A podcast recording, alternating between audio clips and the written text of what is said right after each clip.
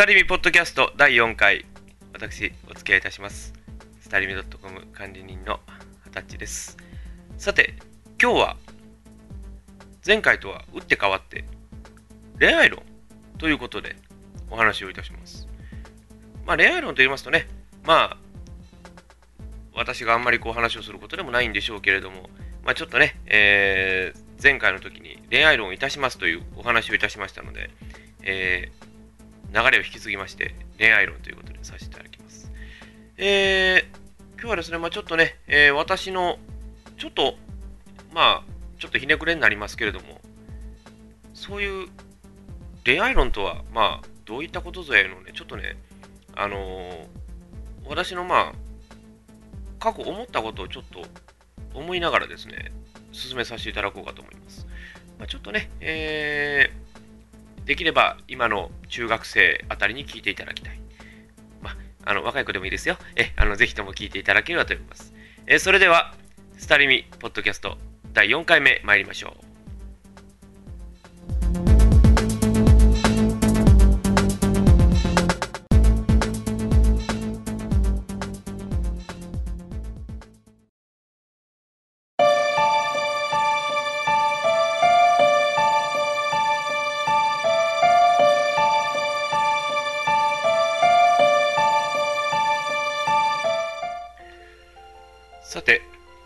なぜか暗い音楽で始まっておりますが、まあ、私の恋愛論ということでお聞きいただければと思います。えー、まあ、私がね、えー中学校時代いうのがね、だいたい、まあ、92、3、4年ぐらいですか？そのぐらいになるなりましょう。でね、あのーこのね、2010年の7月なんですけれどもね、えー、まあ、金曜ロードショーご覧になった方いらっしゃると思いますけどもね、あの、ジブリ映画でね、ちょっと一つだけ得意な映画があったんですね。もう恋愛論を語るにはもううってつけではないかという、そういう映画がありました。それがね、えー耳をすますばという映画だったんですね。で、私ね、あのー先般ね、その放送直後ぐらいにね、一回、民からではブログ書いておりますが、まあ、まあ私がね、あのお恥ずかしい話、初めてね、アニメ映画で涙を出した映画なんですよね。もうあれは本当、涙出ます。本当に。あのね、わ、状況分かってるとね、涙出るんですよ。それがね、なぜか言うとね、自分と被るんですね。で、そのね、こういう風にできればよかったなという、そういう悔し涙でもあるんでしょうね。なんかこう、それをね、見たのがちょうど95年でしたからね、私がちょうど高校の時でしたから、まあ、今で言うとね、もうそういう、もうなんやこのベタベタな映画はと。で、皆さんおっしゃるんですが、えー、先般、ヤフーのニュースにですね、こういう話が出てたんですね。あの映画を見て、まあ、2チャンネル用語で鬱になると、まあ、要は、あの、要は、へこむ方が、まあ、ちょっと、まあ、ちょっと立ち直れない方が出てきたという、そういうお話がありました。で、私ね、あの、まあ、そういう中学の時のギャップ動向ということは僕はよく申しませんが、まあ、そういうことがあったんでしょうね。まあ、それで自分自身にとって、どうもお点であると いうものの見方の考えをした方が何人かいらっしゃったようです。えーまあ、ちょっとそれは失礼にもね、当たりますけど、まあ、ね、聞いてた方、あの、申し訳ございませんが。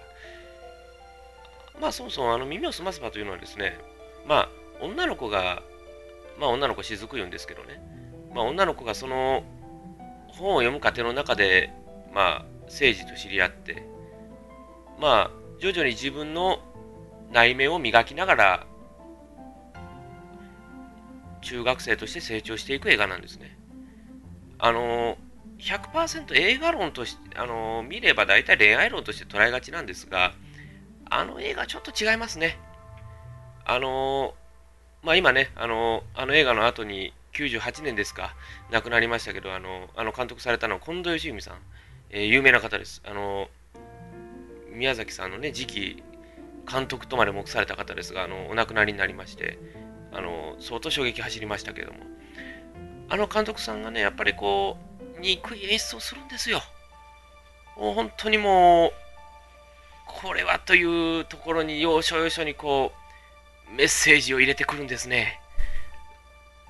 まあ、あんまりね、こう、変な話をすると、ちょっと映画解説になってしまうので、あの、まあ、そこは、あの、まあ、今亡くなりましたけど、水野晴郎さんとか、あの浜村淳さんにお願いするとして、まあ、あの、そもそもね、女の子いうのはね、そもそも、ああいうのが本当の姿なんですよ。で、恋愛論と言いますとね、まあちょっと恋愛論から話しますけどね、あの、一回ね、映画見たことない方、一回ね、ご覧になってください。あの、レンタルでもいいです。今、あの、DVD も今、安価に出てます。どうぞしっかり見てください。あのね、まあ、あの、一人ね、登場人物に、まあ、優子、まあ、杉村優子いうのがいたんで、あの杉村優子じゃないです。ごめんなさい。あの、優子、優子なん、なんでしたっけな、優子、優子ちゃんいうのがいたんですよ。で、まあ、要は雫と友達であったと。で、まあ、いざね、その、あの、杉村という、まあ、その、本当にもう、浮かばれない役がいたんです。晩年玉広のやつがね、いたんですけど、まあ、その、杉村をね、その、優子は恋してしまったと。で、その時に、雫は応援してたんですね。ただ、その、杉村からしてみれば雫が好きだったんですね。これはちょっとね、困りましたね。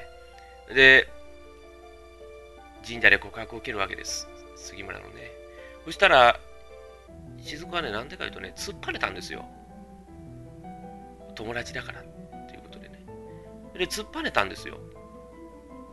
で、そしたらね、当然、杉村は何でかっていうことを思いますよね。まあ、要は一つのやきもちですわね。で、それから、雫がその本の中で思い続けてた子が、政治、まあ、天沢誠治ですね。がいたんですよ。で、ほんとね、政治もね、本当に女の子と接することがあまりなかったんでしょうね。口数少ないと言っておりましたが、それで、こう進めていくうちに、まあ、要は嫌いな、雫としては最初は嫌いな子だったんですよ。政治がね。もう自分の文句を言うし、自分が没にしたかった訳詞を読んで、それをからかうという政治の姿に、雫はさぞかしびっくりをしたわけですが、まあ、ね、丘の上にあったその、ね、地球屋いうとこに行きまして、バイオリン作りを見てしまうわけですね。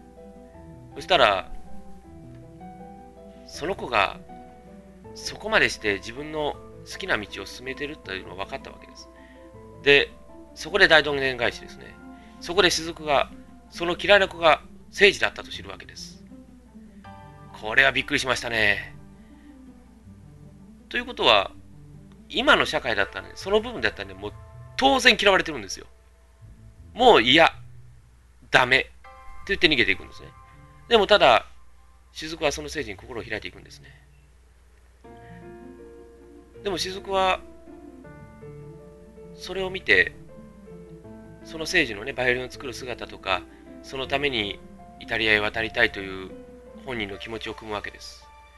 で、聞いた時に、自分は応援できるけど、私は何をもってそれに報いることができるか。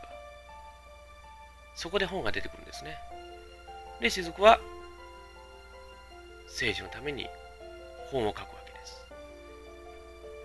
で、本を書きまして、自分にはまだまだそういう才能が足りない。でも、そこまでつく人がいるということを初めて分かった瞬間でもあるんですね。まあ、大体こういう映画なんですよ。で、この映画で何をそもそも言ってるかというのがですね、人を好きになるのは確かに簡単なことなんです。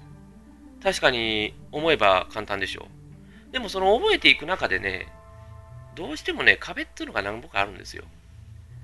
だから、最初みたいに、最初のね、政治がちょっとからかい出して、ちょっとそれを嫌がる鈴くというのもありましたし、で、バイオリンをした時に、弾いてる時を知った時に、それが政治だと分かって、ちょっと激高する場面がありましたね。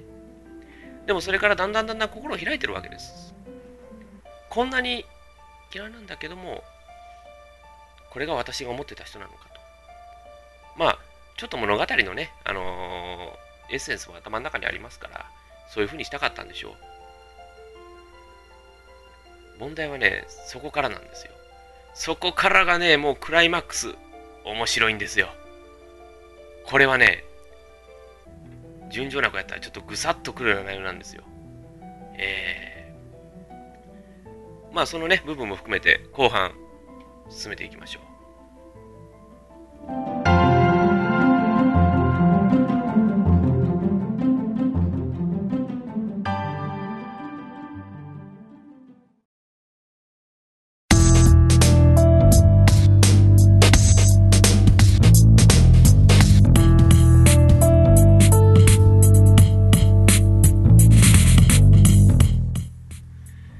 て後半ですけれども。さてこれからまあそのね、えー、最後のクライマックスということでお話しますけども。クライマックスでまあ自分がね今までよくやってきたと。自分がよくこう自分を続けてきたということを悟った雫ではありますがその後に大どんでん返しが待ってたんですね。なんと朝出てく朝窓を見ると目の前には聖司がいるではありませんか。そんだけお互いがお互いを好いてたんですね。で最後に2人で協力しながら坂を登っていき最後は政治からプロポーズをすると。これね結構ね私も結構ねきもうね数えきれないほど見ましたけどこれはねアニメ界でもちょっとなかったんですよあの確かにね、その前にね、海が聞こえるという映画がね、ジブリではあったんですが、あれはちょっとね、分かりづらかったんですよ。でもね、今回ね、まあ、こうやって話をしてもらうという引きは出しましたけど、これね、縮図が詰まってるんですよ。つまりね、あの、好かれる子もいれば嫌われる子もいるっていうことなんですよ。でもね、あの映画の最後ね、皆さん、ちょっと見落としてると思うんですよ。問題の杉村がどうなったか、結構気になりますね。ね、あんだけ雫に振られてしまいましたので。ただね、あの後ね、エンドロールよーく見ていただければね、わかります。えー、あのエンドロールで帰っちゃダメです、本当は。僕見た時ね、帰ってた人いるんですけど、あれ分かった時にね、うわ、損しとるな、この人って思いましたね。あれがね、実はね、最後にね、やっぱりね、分かるんですよ。分かってってね、最後にね、2人は縁よく結ばれる。といういいね、構造になってるんですよ。やっぱあそこよくね、近藤監督、よく考えましたね。もう原作まるっきり違いますからね。平木さんの文章とはね。あの作った人、平木葵さん言うんですけど。えー、でもね、今の方がね、それをね、果たして実行できるかって実行できないんですよ。まあ当たり前の話ですけどね。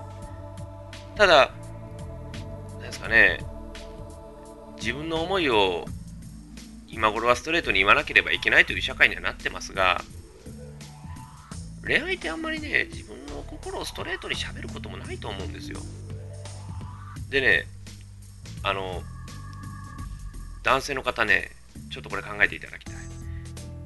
あのね、自分はね、モテないと思ったらダメです。モテないと思ったら本当にモテません。ええもうね、自分がモテると思思うのもこれもね、過剰なんですよ。だからね、自分がモテないじゃなくてね、普通にもう自然体でいればいいんですよ。自然体でいればね、おのずとね、好かれる声が出てきます。でね、僕ね、あの恋愛論を語る上で一番言うのがね、もうね、顔で語るなって言うんですよ。あのね、僕思うんですよ。前ね、誰でしたかね、あの、あのー、昔いましたよね、あの、森三中のあの、大島でしたかね、大島さん。大島さんが、鈴木さんってなんかあの、さ、脚本家でやった時、あれはドラマにもなりましたね。あんな感じでね、僕はね、顔じゃないんだ、心だよっていう言葉をね、よく使うんですよ。あの、昔ね、よくそういうのをね、聞いたことあるんですよ。もうね、顔で決めるんじゃないと。心で決めろ。だから、あのー、要はね、僕ね、心じゃないと思うんですよ。性格で決めろと思うんですよ。性格だから合うか合わないかはね、性格で決まるんですよ。だから、ずっと付き合ってて問題ないかとかね、そういうことをまず皆さん考えますが、もうね、顔はどうでもいいです。だから昔のことわざに縁はいなものという言葉があるんです。僕はね、それはいいと思いますね。だから、どんだけべっぴんな子でも、まあ失礼ですけどね、あの、男性不細工という、そういう方もいらっしゃれば、その逆もあるということですね。えー、だから僕はそういうことで構わんと思います。だからね、本当あんだけ美化した恋愛論もないですけどね。ただ、いい人にはね、来るでしょ。で、自分がね、もう悪いと思ったらダメなんです。ええ。もう自分がダメだと思ったらもう来ません。絶対。それがね、なんでか言うとね、男が例えば女の人を求めたとしても、女の人はそれ読み取るんですよ。わし、下心あるなと。それはいけませんね。でもできればね、男性の方もね、もう下心とか何にもかも抜きでやってみてください。そしたらね、女性が言ってくる率高くなるんですよ。えー、まあ、あの、これはあくまでも私の持論なのでね、あの、実際それ実行してどうこうというあの文句を言いませんように、そちらの方だけあのよろしくお願いいたします。えー、でも恋愛論言うのはね、もう本当語りにくいんですよ。えーだからあの、なん、なん、なん、だからね、僕ね、お見お見合いいうのはね、昔日本の文化でありましたでしょ。あれはね、もう、まあ、昔はね、あの、血筋を絶やさないようにとかそういうことをしたわけです。だから今なんかはもう恋愛結婚が大半じゃないですか。だから仲人さんも少なくはなりましたし、うんだからそういう、今はなんかそういうもうちょっと曲がったことを言うと出会い系サイトとかになってしまいますがね。でも、それをしなくてもね、昔はね、人間性で良くなってたんですよ。人間性でそれぞれのつながりいうのはできてたんですよ。だから、そんだけ、まあ、前回の低たらくに続きますが、人間が内向的になってしまってるんですよね。だから、人との語りをなくすとか、もう、ですかね、だから、芸能人で結婚しない人って結構少ないでしょ。自分がそのポリシーとして貫いてるのを除いて。だから僕は、思います。あの、に人となりとことをすればね、信頼も寄せれるし、ね、あの異性の目も変わってきます。えー、これだけはよく言えますね。だからあの、本当にね、もう、人に礼儀を尽くして、まあ、前回もね、言いましたけど、人に礼儀を尽くして、ね、人を思いやる。ね、相思相愛っていうんですかね。それをすれば僕はね、おのずと異性には寄ってくると思いますよ。ええー、だからこれはね、ぜひともね、ご参考にしていただければと。ええー、まああの、まあ、PL 法じゃありませんが、あの、まあそういうことをね、もし私が言ったときに、あの、それを申し上げて、なんか不具合があったときには責任は一切負いませんと、えー、いうふうに言わざるを得なくなります。私もね。まあ、そこだけちょっとあの、思っていただければと。思います。さあ、いかがですでしょうか？ちょっとあの、映画の説明になってしまいましたね、なんかね。えー、まあちょっと本当はね、あの、水野さんとか淀川さんとかにそういうのを譲ってしまいがちなんですが、まあちょっと今日は、あの私、本当に喋りたかったんですよ、この内容。えー、ですね、まあ皆さんもね、ぜひ、そういう昔の思いに心を馳せつつも、進めていただければなと私は思いますね。えー、まあ、世には、ね、まあ、男性の方。日本には男性より女性の方が多いんです。ですから夢を持って諦めずに行ってほしいと私は思います、だからこれからね人生まだまだ長いんですから人生今頃90年100年ありますからしっかり自分なりの人生を貫いていってもいいかなとは僕は思いますね、えー、この前もねあのアメリカの方と日本の方の結婚式を見ましたがかっこよかったですね、アメリカの方。潔かってよろしい。えー、まあ、さすがに外国の方と結婚しろとは僕もよう言いませんが、ただまあ、ね、あのー、中学生、高校生の皆さん、ね、異性にモテるように頑張っていただければと思います。はい、お送りしてまいりました、スターレットリミックス、えー、ドットコムポッドキャスト、第4回目、いかがでしたでしょうか？それではまた次回、お目にかかりたいと思います。それではまた。